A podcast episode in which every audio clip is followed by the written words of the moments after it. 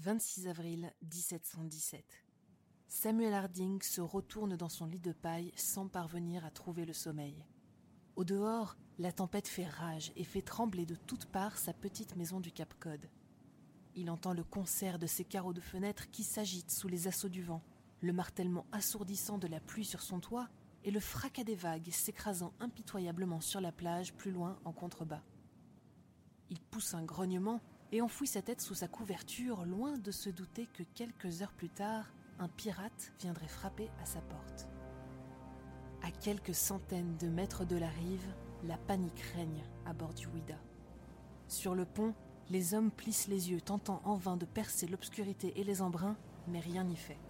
Les lumières du Han du Fisher et du Marianne ont bel et bien été englouties par l'ouragan. Le bâtiment grince, craque, menace de se déchirer en deux. Emporté par le vent, il traîne piteusement son ancre le long des bancs sableux tandis que les déferlantes assaillent ses flancs.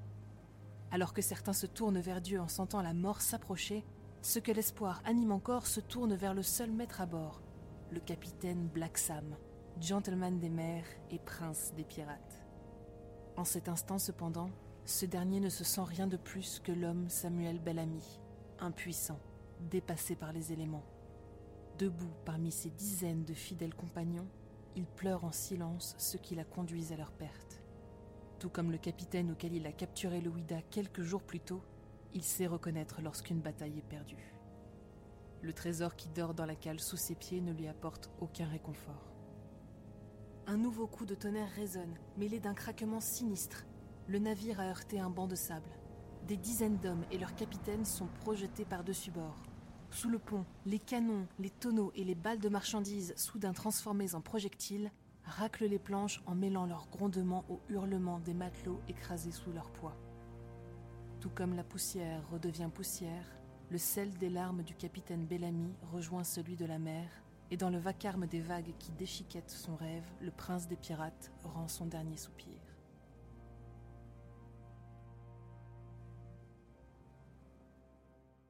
Barry Clifford naît le 30 mai 1945 au Cap Cod. Son enfance est baignée d'embruns, de chants de marins et de récits de pêche.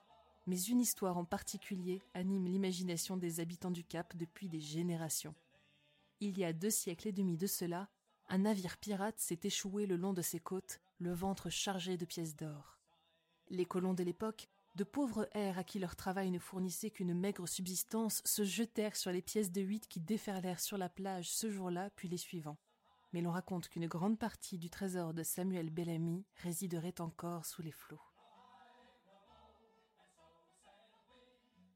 Avec son diplôme d'histoire et de sociologie désormais en poche, le jeune Barry Clifford n'a qu'une envie, être celui qui découvrira l'épave du capitaine Black Sam et remontera son trésor à la surface. Il se plonge avec avidité dans l'étude des documents historiques de l'époque afin de mettre au jour des indices qui lui indiqueraient où celui-ci s'est échoué.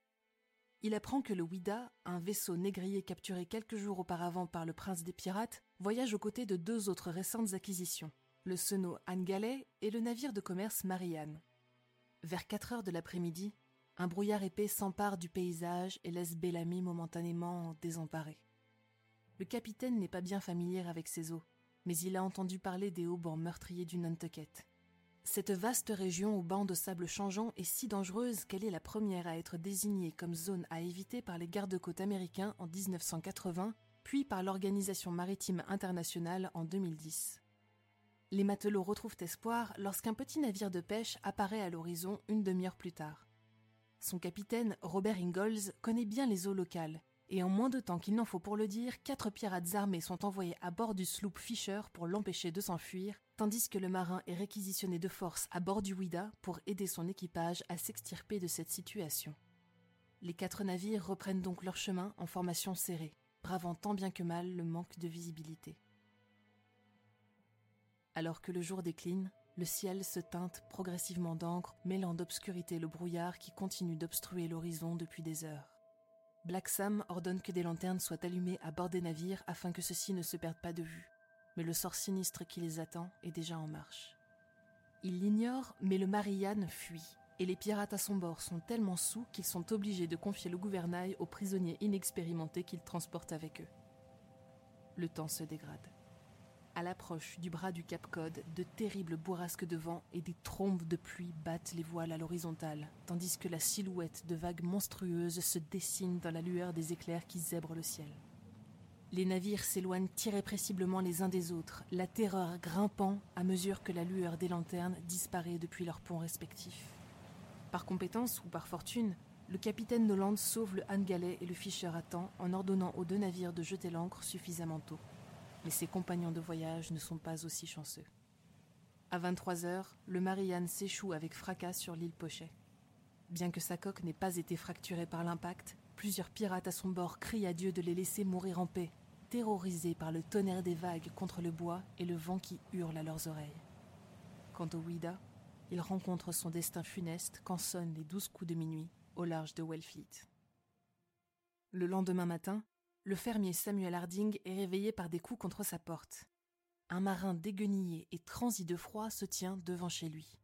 Thomas Davis, l'un des deux seuls survivants de cette nuit d'enfer. Davis raconte son histoire et avant même que le charpentier hollandais n'ait eu le temps de se reposer, Harding apprête son chariot et son cheval et lui demande de le mener au lieu du naufrage. Il a le temps de faire deux allers et retours avant que d'autres de ses voisins n'apprennent la nouvelle et le rejoignent sur la plage pour récolter les trésors déposés sur le sable par les vagues. Ce n'est cependant ni Harding ni Davis, mais un autre personnage de cette histoire qui fournira à Barry Clifford la clé qu'il recherche. À peine le gouverneur du Massachusetts a-t-il eu vent du naufrage du Ouida qu'il dépêche sur place le commandeur anglais Cyprian Southak, un cartographe accompli qui l'investit d'une mission repêcher le trésor englouti et réquisitionner les biens que les habitants du Cap Cod se sont déjà accaparés.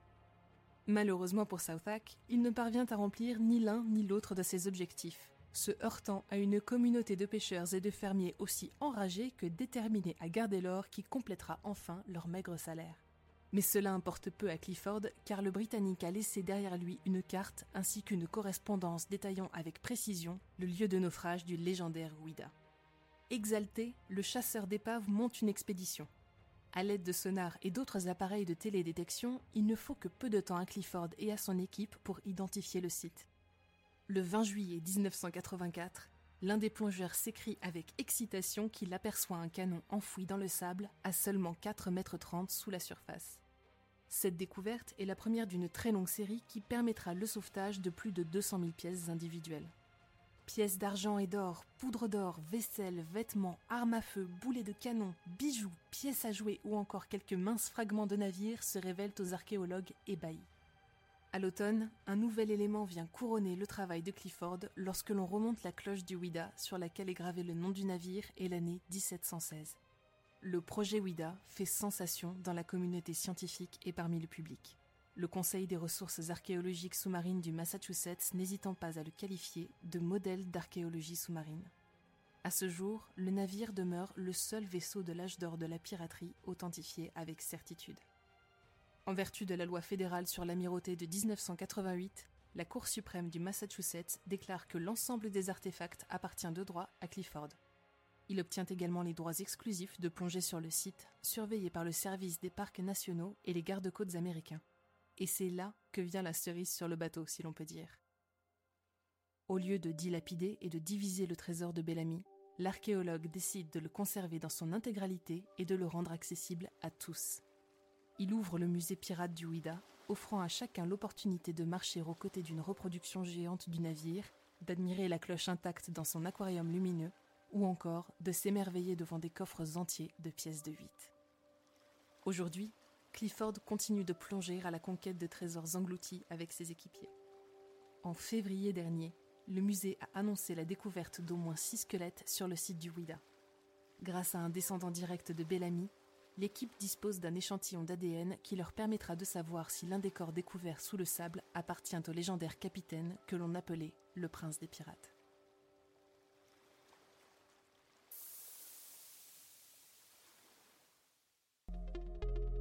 Merci d'avoir écouté cet épisode de Chasseurs de Sciences. La musique de cet épisode a été composée par Patricia Shellad. Au texte et à la narration, Emma Hollen. Si vous appréciez notre travail, n'hésitez pas à nous laisser un commentaire et 5 étoiles sur les plateformes de diffusion pour nous soutenir et améliorer notre visibilité. Vous pouvez aussi vous abonner sur Spotify, Deezer, Apple Podcast et bien d'autres pour ne plus manquer un seul épisode. Quant à moi, Je vous retrouverai bientôt pour une future expédition temporelle dans Chasseurs de Sciences. À bientôt.